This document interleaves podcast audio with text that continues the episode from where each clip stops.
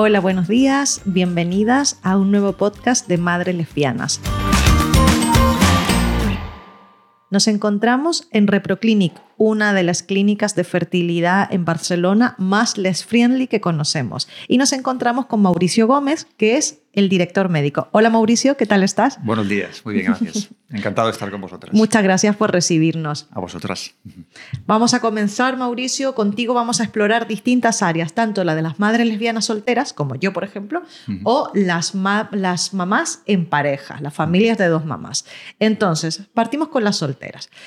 Llega aquí una mujer lesbiana soltera. Eh, vale, que también hay muchas heterosexuales solteras, pero eh, al final lo que hablábamos antes, aquí antes de que comenzara la grabación, es que hay una diferencia importante en las eh, pacientes lesbianas y las pacientes heterosexuales, porque realmente nosotras las mujeres lesbianas no se presupone que tengamos problemas de fertilidad, solo que simplemente necesitamos embarazarnos en una clínica, ¿no es así?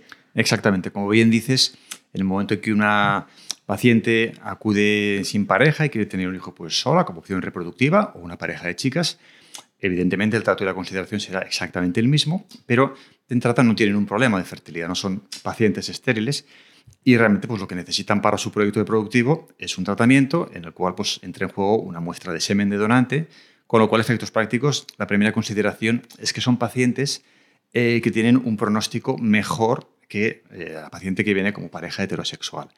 Es por ello pues, que realmente, por nuestra experiencia a lo largo del tiempo, ¿no? hemos visto que tanto pacientes que vienen solas como parejas de chicas, eh, después de haber hecho el estudio y el tratamiento, la tasa de embarazo que tenemos eh, es bastante alta, incluso bastante mayor de lo que sería, dijésemos, una pareja heterosexual. Sí, nuestras lectoras que se han embarazado aquí están muy contentas, doy fe de mm. ello. Vale, volvemos a la, a la, mujer soltera. ¿Qué opciones de embarazo tiene ya de entrada eh, esa paciente? En el momento que una paciente soltera sola viene a nuestro centro, como cualquier paciente, evidentemente, necesita eh, de un estudio diagnóstico, porque si bien es cierto que a priori, como decíamos, el, pronóstico es bueno, sí que nos encontramos pues, que bueno, eh, la edad, por ejemplo, es un factor determinante a la hora de recomendarle uno u otro tratamiento. Y a veces durante el estudio de esa paciente nos encontramos a lo mejor algún problema de salud reproductivo que no había, no haya sido diagnosticado previamente. Pero en general, y a modo pues ya global podemos decir, eh, los tratamientos que, que recomendamos, que están indicados, sería una inseminación artificial, una fecundación in vitro y un tercer tratamiento, algo más controvertido, pero que también sería válido en estas pacientes, que sería la embrioadopción. ¿Y por qué dices tú que es un poquito más controvertido? Bueno, una embrioadopción implica eh, la adopción de un embrión que previamente se ha generado después del tratamiento de una pareja, pues que llegado a ese un punto ha conseguido su sueño de tener un hijo, sus dos hijos, le han sobrado embriones y ha querido donarlos con fines reproductivos a otras pacientes. Es una consideración muy particular, pero hay pacientes que, eh, o bien pues por miedo a la estimulación ovárica, a la punción ovárica, eh, prefieren pues simplemente una estimulación mucho más friendly con la idea de eh, transferirse un embrión donado, asumiendo que no tendrá ese embrión su carga genética, la contribución genética de sus óvulos no será, pero evidentemente las tasas de embarazo son igual de buenas, de hecho son muy buenas, y las molestias relacionadas con la medicación para preparar su cuerpo son mucho menores. O sea, y puede ser eh, esto venía después, pero ahora que me lo dices, mm. ¿puedo yo no preparar mi cuerpo, no hormonarme, sino que hacerlo en un ciclo natural? En pacientes que tienen ciclos regulares, tienen ovulaciones y tienen menstruaciones, evidentemente se puede aprovechar la propia fisiología de la paciente, sus ciclos normales, para eh, controlar ese endometrio, optimizar el mejor momento para transferir ese embrión y transferir ese embrión. Sí que es cierto que natural 100% absoluto, eh, realmente es un puntito idílico, es una pequeña falacia, porque siempre recomendamos un pequeño extra, por ejemplo, de progesterona, que es una hormona pues, que ayuda al desarrollo, a la maduración mm. del endometrio, a la implantación. Pero bueno, comparando con lo que sería un ciclo, por ejemplo, hormonado sustituido, evidentemente tanto la dosis de medicación como las medicaciones, como los días de medicación son mucho menores realmente. Y si el embrión no es, no es de mi propio óvulo, ¿tengo posibilidad de que mi cuerpo lo rechace? Eso es una muy buena pregunta. Siempre se ha hablado para intentar explicar el por qué una paciente, después de un transfer de un embrión de muy buena calidad, una paciente sana, con un útero normal, sin ningún problema de base, no se nos queda embarazada después de un, de un mínimo de dos transfers, que diréis, ostras, vale, estadísticamente no se queda en el 100% de pacientes, pero después de un par o tres de transfers de embriones de buena calidad, una paciente sana debiera quedarse, ¿no? Siempre comienzan a surgir eh, dudas, hipótesis, teorías, ¿no? En cuanto a lo que se refiere al factor inmunológico, al factor vascular, que pretende explicar por qué una paciente no se queda. Una de las hipótesis es que, hablando coloquialmente, esa paciente que recibe ese embrión no acepta, no tolera, rechaza ese embrión pues por un discurso inmunológico, porque no lo aprende a reconocer como propio. Es un discurso muy coloquial que tiene una base científica y una base inmunológica, pero que no es compartida por todos los profesionales, es muy controvertida y que en algunos casos evidentemente pues requiere un manejo, un abordaje multidisciplinario, pues con hematólogos en algún caso, con inmunólogos, en aras de buscar evidentemente pues, pues esto, ¿no? la implantación y el embarazo que vaya bien. O sea, todavía no está muy claro. Hay controversia. Hay controversia, pero realmente procedemos a realizar todos los estudios necesarios cuando pensamos que puede haber detrás escondido un problema inmunológico y contamos con especialistas pues, que nos apoyan en este ¿Y eso se puede tratar con alguna medicación? Sí, tenemos medicaciones que permiten de alguna manera, hablando coloquialmente, aumentar la tolerancia o bien disminuir las posibilidades de rechazo. vale, vale. Entonces en una mujer soltera tenemos, por un lado, la inseminación con semen de donante, la fecundación in vitro, la embrioadopción, que yo la conocía como embriodonación, pero me gusta cómo suena embrioadopción. Sí, al ser una paciente que recibe es un matiz, evidentemente. Claro. Pero bueno, ya nos entendemos. Y luego sí que es cierto que, claro, no hemos hablado de todas las posibles opciones, porque quedaría realmente una cuarta, eh, que sería eh, la doble donación, ¿no? Tanto de óvulos claro, como de espermatozoides. A, a eso iba al... Ah, bueno, no, no iba a eso, iba a sumamos la pareja, o sea, si ya ponemos dos pacientes, la pareja de lesbianas, tenemos los mismos tratamientos más el método ropa. Exactamente. Vale. El, método ropa eh, sale de, un concepto realmente muy bonito, ¿no? Dentro de lo que es el método de la reproducción en parejas de chicas, que es la contribución de ambas ¿no? Eh, en el mismo proyecto reproductivo, mediante el cual pues una contribuye donando sus óvulos y la otra pareja, la otra paciente, eh, contribuye recibiendo ese embrión que se ha creado ¿no? con los óvulos de su pareja. ¿no? Entonces, pues insisto, es un concepto muy bonito eh, que realmente pues, hace partícipes a ambas ¿no? de todo el proceso y que realmente pues también, en función evidentemente de las características de la paciente, cuenta, cuenta, con unas tasas de embarazo realmente muy buenas. Yo quería comentar al respecto de, quizá hemos introducido el concepto de embrioadopción quizá un pelín pronto, porque de entrada si partimos de la hipótesis de una paciente digamos, joven, ¿no? que a nivel reproductivo, aunque hoy en día es joven hasta los 80, ¿no? Por decirlo, pero a nivel reproductivo una paciente joven es una paciente de menos de 38 años, eh, a nivel coloquial, digamos, de 40 años, pero hemos visto que a partir de los 40 años, por muy sanas que estén, a todos los niveles, a nivel reproductivo, las posibilidades de conseguir embarazo con sus propios óvulos ya comienzan a disminuir de una manera importante. Y es en ese momento cuando realmente se pone sobre la mesa tanto la embrioadopción como la doble donación, tanto de óvulos como de espermatozoides. Lo que es la ovodonación, ¿no? Exactamente, sería la ovodonación con semen de donante en este caso. Vale, vale. Quizás es un tema que, del cual podemos hablar un poquito más tarde, quizás al final del proceso. Es que, ¿sabes lo mm. que pasa, Mauricio, con eso? Que yo, hablando con otras pacientes eh, lesbianas y tal, eh, que llegan a este punto, porque claro, como lo veis vosotros aquí en ReproClinic, a nosotros también nos pasa cuando nos escribe, que nos dicen, eh, mi chica y yo ya hemos tomado la decisión, pero a lo mejor tienen 44 años. Entonces tú dices, pues qué difícil. Entonces ya, muchas ya, ya tienen hasta la idea hecha, decir, a ver, con mis propios óvulos no lo voy a lograr. Entonces, eh, yo normalmente, ¿qué les aconsejo? Digo, mira, si vais a hacer una ovodonación o una embrioadopción, al final el óvulo no va a ser tuyo ni de tu pareja. Entonces, ¿por qué? Y, y la embrioadopción es más barata que la ovodonación. Entonces, eh, yo digo, yo lo que haría, lo que haría, que yo me lo planteé en un momento de mi vida cuando no sabía si me iba a poder embarazar ya, porque ya tenía 40 años y me iba a hacer una FIP, eh, pues adopto un embrión, porque si es que al final no va a tener mi material genético y ya se ha comprobado que eh, eh, es como una camada, así como los perritos, de Mm. embriones que ha dado niños sanos y además son mujeres menores de 35 años, Ujú. eh, bueno, se ve que es de buena calidad, o sea, me parece a mí más fácil, ¿no? Sí, realmente la embrioadopción, por lo que representa la parte médica, es un tratamiento que ofrece muy buenas tasas de embarazo y muchas posibilidades de éxito, por lo que bien decías, ¿no? la calidad de ese embrión, hablando coloquialmente, eh, a ver, está asegurada. Realmente las posibilidades de que ese embrión, eh, tanto por fuera como por dentro, eh, sea sano y apto para un embarazo evolutivo son muy altas realmente. Como todo en esta vida a nivel reproductivo no se puede asegurar nada al 100%, pero considerando que viene, como bien decía, de una paciente de menos de 35 años que ha donado esos embriones pues, para ayudar a otras pacientes, la calidad de ese embrión hace que las posibilidades sean muy altas.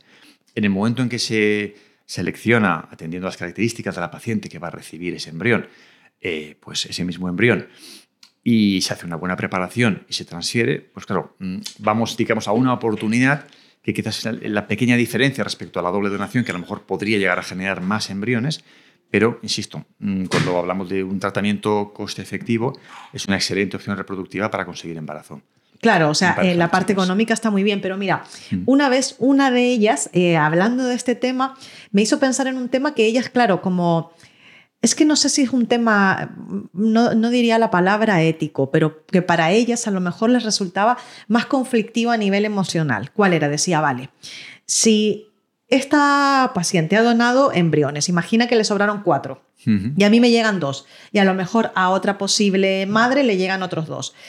Eh, dice, mi hijo va a tener hermanos biológicos, a lo mejor eh, el que ya tuvo esta paciente, a lo mejor el que le a una tercera receptora, tres hermanos biológicos, imagina, ¿vale? Eh, en cambio, si yo cojo un óvulo de la ovodonación, aunque me cueste un poquito más caro, pero el donante de esperma va a ser, eh, lo van a elegir según mis características, al final vale, sí, hay a lo mejor hermano genético medio de óvulo o de esperma, tal. O sea, bueno, que puede sonar muy complejo todo esto, pero, pero claro, también te da para reflexionar. O sea, que en algún momento a lo mejor eh, eh, cuando yo revele a, mis, a mi hijo sus orígenes, mira, mi amor, pues eres eh, embrio adopción. O sea, claro, también está eh, lo que le pase porque nunca sabemos, o sea, nosotros criamos a nuestros hijos desde la diversidad familiar, entendiendo que hay muchas formas de ser concebido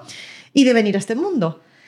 No, eh, no, el nuestro no es el discurso mamá, papá, es óvulo, y espermatozoide. De ahí nace un bebé, no nace de una madre y un padre. Mm. Entonces, claro, eh, también está ese tema, el decir, bueno, mi hijo tiene hermanos biológicos o mi hijo tiene el mismo material genético de un óvulo o de una esperma, pero no, no es como exactamente lo mismo. Hermanastros biológicos, correcto. Claro. Sería, sería el matiz, correcto. Claro. Sí, a ver, eh, cuando una paciente, porque nos hemos ido un poquito ¿no? a, la, a la paciente que, sea como fuere, no puede eh, de alguna manera utilizar sus propios óvulos, o bien pues por edad, porque hay alguna contraindicación, o ese matiz de la paciente que no quiere pues, pasar por quirófano para Sí. función y demás. ¿no? Claro, cuando me dicen, me preguntan qué es mejor, una, una donación, una ovodonación o una embrioadopción. ¿no? Realmente eh, sí que es cierto que cada uno de los tratamientos puede tener unas ventajas y cada uno son unos pequeños inconvenientes relativos que se ponen sobre la mesa y después de las explicaciones pertinentes las pacientes pues lo escogen. ¿no? ¿Qué ocurre, como bien decías, ¿no? con, la, con la donación, la ovodonación, ¿no? que en este caso es doble donación también de semen de donante? Mm, Vamos un poco a priori, vamos a crear los embriones, entonces la selección de esa donante, ¿no? atendiendo a las características de la paciente, va a ser quizá, bueno, quizá seguro, vamos, eh, más estricta, las posibilidades de ser un poquito más exactos a la hora de la similitud ¿no? de los rasgos físicos va a ser mayor, está claro, tanto para el donante de semen como para la donante de óvulos, e incluso una vez eh, se fecundan estos óvulos con el espermatozoide, los espermatozoides del donante, se pueden crear más de un embrión de los mismos progenitores, con lo cual siempre hay incluso la posibilidad de, eh, de cara a un segundo tratamiento, si a la primera lo consiguiéramos o si no lo consiguiéramos, pues eh, insisto, de tener una segunda oportunidad o bien de aumentar la familia Sí. con el mismo material genético o bien más posibilidad a nivel estadístico de conseguir embarazo si, por ejemplo, se han conseguido dos o tres embriones de este tratamiento y la paciente no se queda a la primera. Claro, una embrioadopción lo que se realiza es la asignación de un embrión para ese proyecto reproductivo, con lo cual realmente de entrada es un tratamiento pues, a una carta, es una posibilidad. Te puedes quedar o no te puedes quedar. ¿Que pueden haber embriones procedentes de los mismos progenitores? Pueden haberlo realmente. Y como dices, este riesgo, eh, bueno, este riesgo subjetivo, pero real, ¿no? que por el mundo hubieran dos criaturas procedentes de los mismos progenitores, pues ciertamente existe. Y bajo la ley del anonimato, pues es una cosa que no se podría saber, evidentemente. Entonces, claro, es una cosa que se tiene que explicar a las pacientes. También es cierto, pues, que incluso la similitud fenotípica, cuando hablamos de una embriodopción, aunque se procure evidentemente ser lo más estrictos posibles, y nuestro centro realmente es una de las fortalezas que tenemos, tenemos un grupo muy importante, muy abundante de embriones procedentes de diferentes fenotipos, pero puede llegar a ser menos exacta, menos precisa, dijésemos, que si hablamos de una donación de óvulos. Claro, porque al final lo que se garantiza es la raza, ¿no? Exactamente. No el fenotipo. Mm. Exactamente. El discurso racial es obvio y a partir de ahí, pues bueno, si no tenemos tanta flexibilidad, dependiendo también del fenotipo, dijésemos, de la, de la paciente, ¿no? Tanta capacidad para ceñirnos tanto al, a la donante del óvulo como a la donante del espermatozoide, una vez creado ese embrión, puede ser un poquito más difícil ser súper precisos, súper exactos, cosa que realmente en la donación de óvulos, la doble donación, como comenzamos sin embrión todavía, podemos ser un poquito más precisos a la hora de seleccionar, dijésemos, el, el material genético ¿no? y, la, y la donante. Vale, vale. ¿Y las tasas de éxito de ambos, ovodonación y embrioadopción, cómo están? ¿Son similares? Son muy parejas. Lo que ocurre es que en la donación de óvulos, si se generan de un tratamiento de ovodonación más de un embrión, siempre habrá, si tenemos un segundo o un tercer embrión guardadito, una tasa de estadística acumulada de, éxito algo mayor que si hacemos, lógicamente, un único transfer, que es lo que sucede en la mm. embrioadopción. Una embrioadopción representa más, digamos, atractivo de entrada a nivel de que, bueno, es un tratamiento con muy buenas opciones y económicamente más ventajoso, pero si la paciente no lo consigue, lógicamente tiene que afrontar de nuevo si quiere, evidentemente, un nuevo tratamiento de embriodopción. Pero, por ejemplo, si, si vale, de los embriones sobrantes de un tratamiento, hay tres, y yo digo, venga, yo quiero hacer la embriodopción y quiero adoptar esos tres para tenerlos congelados para siguientes hijos, ¿puedo o no puedo? De entrada, de entrada no se puede. y aunque fuese muy insistente, tampoco, ¿no? De entrada no. Hay que ir uno detrás de otro. Y contar con que a lo mejor, pues en el momento en que acaba el primer tratamiento quisieras, pues a lo mejor ya no disponemos de esos embriones. Mm, vale, vale, vale, perfecto. También, eh, como estamos hablando de los pros y los contras de los tratamientos de fertilidad y de las tasas de éxito, me gustaría que viéramos esas tres cosas, tanto en la inseminación como en la fecundación in vitro y el método ropa. Comenzamos mm. con la inseminación, que al final es el tratamiento menos efectivo, aunque, a ver, que yo de mi primer hijo me embaracé de una inseminación. O sea, efectivo depende si se dan las circunstancias, ¿no? Exacto. Y eh, vamos con esa. Sí, la, inseminación es una técnica más sencilla que la fecundación in vitro. Eh, contempla pues una estimulación ovárica a la paciente, a veces ni siquiera, pues porque realmente lo que pretendemos es que la paciente ovule y controlemos nosotros esa ovulación y el momento de la ovulación y eh, la colocación de una muestra de espermatozoides de un donante, que se ha buscado evidentemente atendiendo ¿no? a las características físicas de la paciente, y la colocación, como decía, y previamente capacitada la muestra en laboratorio, y colocar la muestra en el interior del útero de la, de la paciente. ¿Qué ocurre? Que a partir de ahí tiene que darse una serie de pasos que, eh, lógicamente, nosotros ya no controlamos, que es que uno de los millones de espermatozoides que colocamos dentro del útero vaya a través de la trompa, de falopio, que es el conducto que comunica el ovario con el útero, eh, se encuentre con ese óvulo que ya está llegando y lo fecunde a nivel, evidentemente, natural todo esto. Ese embrión creado tiene que bajar a través de la trompa y engancharse, e implantarse en el, en el útero. Es por ese discurso, hay tantos pasos que no controlamos, que en muchos de estos procesos, pues por lo que sea, no se produce la fecundación. Y es por eso que la tasa de embarazo con una inseminación está en torno a un 20, 25% más sí. o menos. O sea, tomando en cuenta que además el semen es de donante, y en el caso de, buena calidad. Claro, ya es una buena calidad. Entonces yo creo que a diferencia de parejas con problemas reproductivos que vienen buscando una inseminación y hay que tratar su esperma, Ese es un plus. Mi, eh, chicas, también es importante que lo sepáis, que la inseminación con semen de donante se puede hacer sin hormonación. Yo no me hormoné, yo lo único que tomé fue el Ovitrel. El Ovitrel, que es como dos, tres días antes de que se haga la inseminación, como para asegurar que no se rompa el ovocito, pero que también se puede probar. Yo en ese momento tenía 36 años y tenía una, bueno, una reserva ovárica decente. O sea, ya, ya todo empezaba en picada hacia abajo, pero 1,7, algo así, que bueno, que... Normal, sí, normal. Que normal para la edad. Claro, tuve unos intentos, pero dije, bueno, si no, ya luego me hormono, pero que también lo que hablábamos es que dependiendo, se puede hacer, porque claro, esto siento que tengo unas preguntas hechas, pero que voy saltando de un tema a otro. Es que hay, tantos, hay tantos, podemos estar aquí hablando todo el día realmente, está claro. Sí, porque claro, yo, yo me hice una inseminación eh, sin hormonas, pero claro, chicas, ¿qué se recomienda para saber si puedes hacerlo o no, para no jugar un poco al despiste? Eh, primero, evaluar tu fertilidad, ¿no? Y entonces, antes de volver con los pros y los contras de la FIP y el método de ropa, eh, quería preguntarte por qué es recomendable y si aquí en ReproClinic recomendáis cuando llega una paciente mirar su fertilidad, ¿no? Está claro como hablábamos antes, se da por hecho que una paciente de menos de 38 o 40 años que viene sola para un, con un deseo reproductivo no va a tener ningún problema. Pero, insisto, quien pide pruebas a veces encuentra resultados que no te esperas, porque las pruebas de fertilidad pueden estar alteradas en una paciente que se encuentre sana y que se encuentre bien. Es por eso que, como cualquier procedimiento médico, lo más importante primero es tener un diagnóstico de fertilidad y a partir de ahí, pues orientar el mejor tratamiento ¿no? en función pues, de los resultados y de la edad de la paciente, teniendo en cuenta, como decíamos, que el pronóstico habitualmente suele ser mucho mejor en pacientes que vienen solas o en parejas de chicas. Sí, sí, porque es que yo creo que o sea, no es que yo de pronto llegué a la clínica y dije, venga, quiero probar esto. No, o sea, yo ya tenía información primero relacionada con mi edad, que acababa de cumplir los 36 años y que tenía una capacidad ovárica y tenía una calidad de ovocitos. Pero claro, eso, por ejemplo, la antimuleriana con una simple analítica ya la puedes saber. Entonces creo que la información es poder. Tengo una amiga con 37 años que dijo, bueno, pues 37 tal, y tenía la, perdón, con 35, que tenía la, la capacidad reproductiva de una mujer de 42, 43 años años. Entonces ella descartó totalmente la inseminación y de hecho con fecundación in vitro no, no se embarazó, se fue directamente a una ovodonación. Porque eh, que, mm, que vale, que a veces la edad sí se correlaciona con nuestra fertilidad, pero que a veces no. O sea, a veces, o con 40 años te haces una analítica y de repente, uy, estoy perfecta. O sea, que, es recomendable, recomendable. Correcto. Vale, Mauricio, después de todas mis interrupciones de la fecundación in vitro, ¿qué podemos decir de pros y contras y de, y de tasa de éxito? Sí, la fecundación in vitro, claro, es un paso adelante, vamos más allá.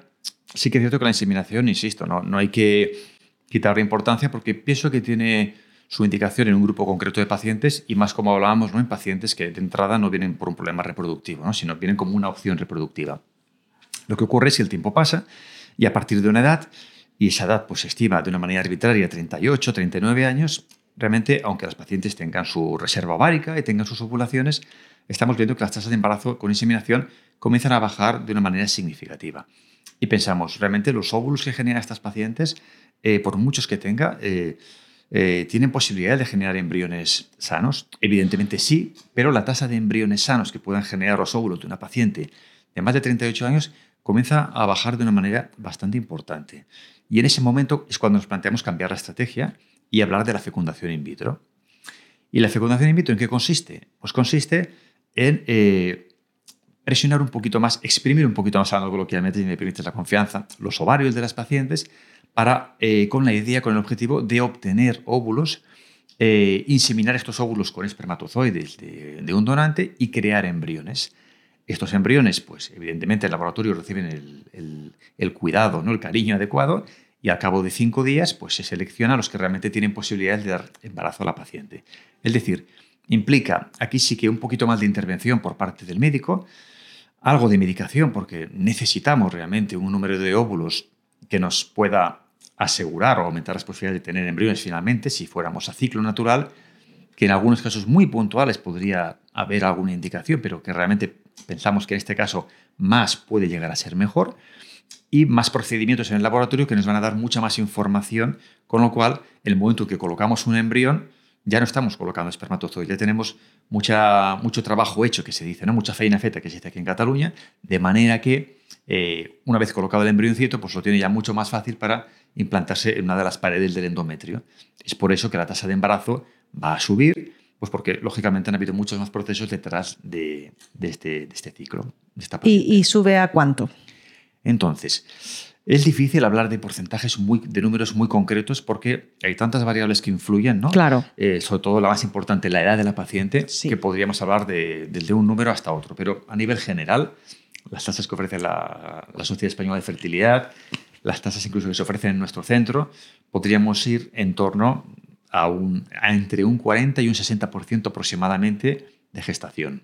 Pues Cuando hablamos de fecundación in vitro, con propios óvulos y evidentemente con pacientes que tienen criterios como para hacer una fecundación in vitro. Si pusiéramos en el mismo, en el mismo grupo, en el mismo estudio estadístico, pacientes de 44, 45, 43 años, la tasa de embarazo con óvulo propio, mal que me pese, es muy, muy, muy bajita, inferior a un 10%. Uh, claro. Sí. Realmente cada año cuenta a partir de los 40 y eso es un mensaje que me gustaría a todas las pacientes que nos puedan estar escuchando.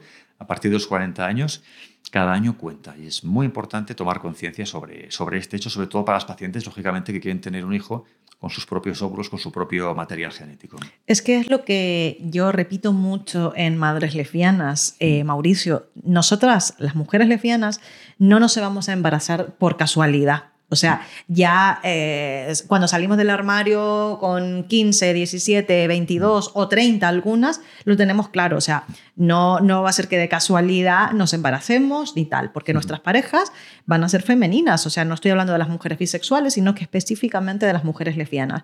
Mm. Entonces, em, siempre aconsejo, preserva tu fertilidad. Preserva tu fertilidad porque es que en algún momento, bueno, si tienes claro que no quieres ser madre, no, pero si tienes la duda, preserva la fertilidad, o sea, eh, esos óvulos los vas a usar en algún momento, ya sea para embarazarte tú, para que se embarace tu pareja.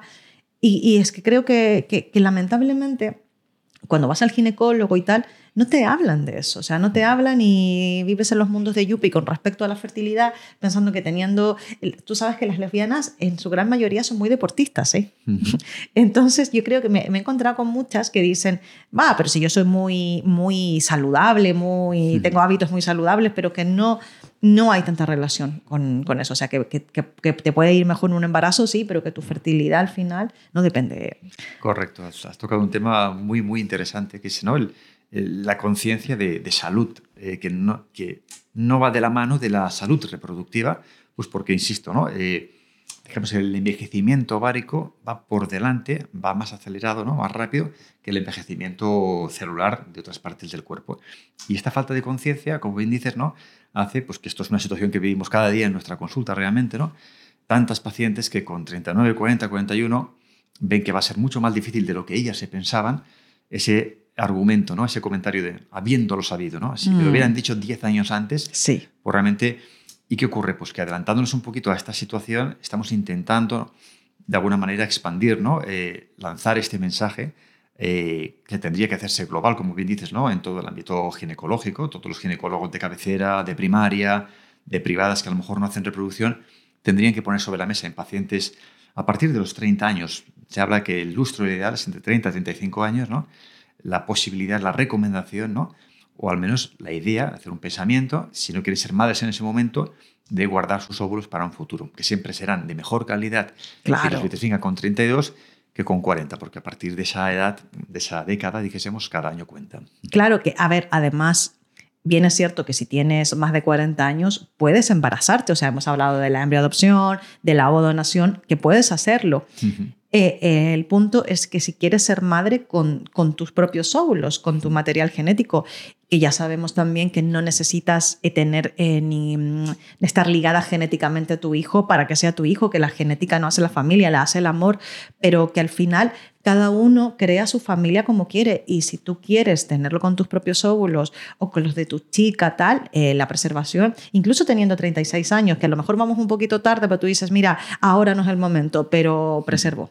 Sí. Siempre va a ser mejor que, que, con 40. Exactamente, la filosofía siempre es mejor ahora que más tarde. Aún así, nos hemos encontrado a veces en el día a día pacientes eh, solteras que vienen eh, para preservar su fertilidad y el día que viene ya tienen 40 años, claro. En un momento dado, aquí está el tema. Dices, oye, eh, a ver, hablamos de un mm. futuro, pero ¿qué futuro? Porque realmente con 40 años, claro. si quieres un, un propósito, eh, tener una criatura, más vale que pongamos en marcha quizá ya el proceso ¿no? para conseguir un embarazo ahora. Porque, a ver, estos óvulos van a estar bien guardaditos, pero son los óvulos de una chica de 40 años. Ya partimos de la base de que hablando de calidad biológica, ¿no? con todo el respeto siempre, no va a ser la misma que cuando tenías 30 años. Es que las tasas de embarazo con 40 años ya van a ser más bajitas. Pero mm, en ese caso, una pregunta, ¿no es mejor eh, congelar embriones? Claro, ahí está el tema. Eh, todos los procedimientos de laboratorio que se hacen sobre los óvulos, los embriones, bueno, representan pequeños traumas físicos ¿no? sobre esas células que son muy sensibles. Y, por ejemplo, si congelamos 15 óvulos, nadie le va a asegurar a la paciente que esos 15 óvulos van a sobrevivir después de la descongelación. Con lo cual, como bien dices, la idea sería, oye, si vamos a congelar algo, mejor congelamos embriones. La duda y la pregunta sale es, bueno, muy bien, eh, vamos a congelar embriones. Lo que pasa es que aquí eh, surge un conflicto, un problema ético, digamos un punto extramédico, pero bueno, relacionado también, que es que estamos hablando ya de seres vivos, de embriones. Y las directrices de las sociedades de fertilidad, de los, incluso de los organismos también nacionales, están recomendando activamente no, eh, no guardar, no congelar demasiados embriones que luego en un momento dado... A lo mejor no vas a usar. No podamos usar. Hay ciertas directrices mm. sobre, de alguna manera, la recomendación de, escucha, eh, guardar eh, óvulos, espermatozoides de banco, bueno, digamos que éticamente está aceptado. Claro. Entonces se considera, hablando coloquialmente, de que somos eh, un embrión, ¿no? un ser vivo, aunque sea de un día de vida. Cuando hablamos de espermatozoides y de óvulos no hay problema. Y luego está el tema de que una paciente que viene single, ¿no? sin pareja, y vitrifica, se plantea vitrificar embriones, ¿no? pues lógicamente será necesario se semen de un donante. Oye, la vida da muchas vueltas. Y si dentro de dos o tres años eh, conoce a una persona y para su proyecto reproductivo a lo mejor se queda la primera y le dice, ya no quiero estos embriones. Bueno, sí, ya no quieres estos embriones, pero son tus embriones. Claro, además hace un tiempo atrás salió en el periódico que lo estuve leyendo, la cantidad de embriones congelados que hay en España es muy, muy alta. Es muy alta.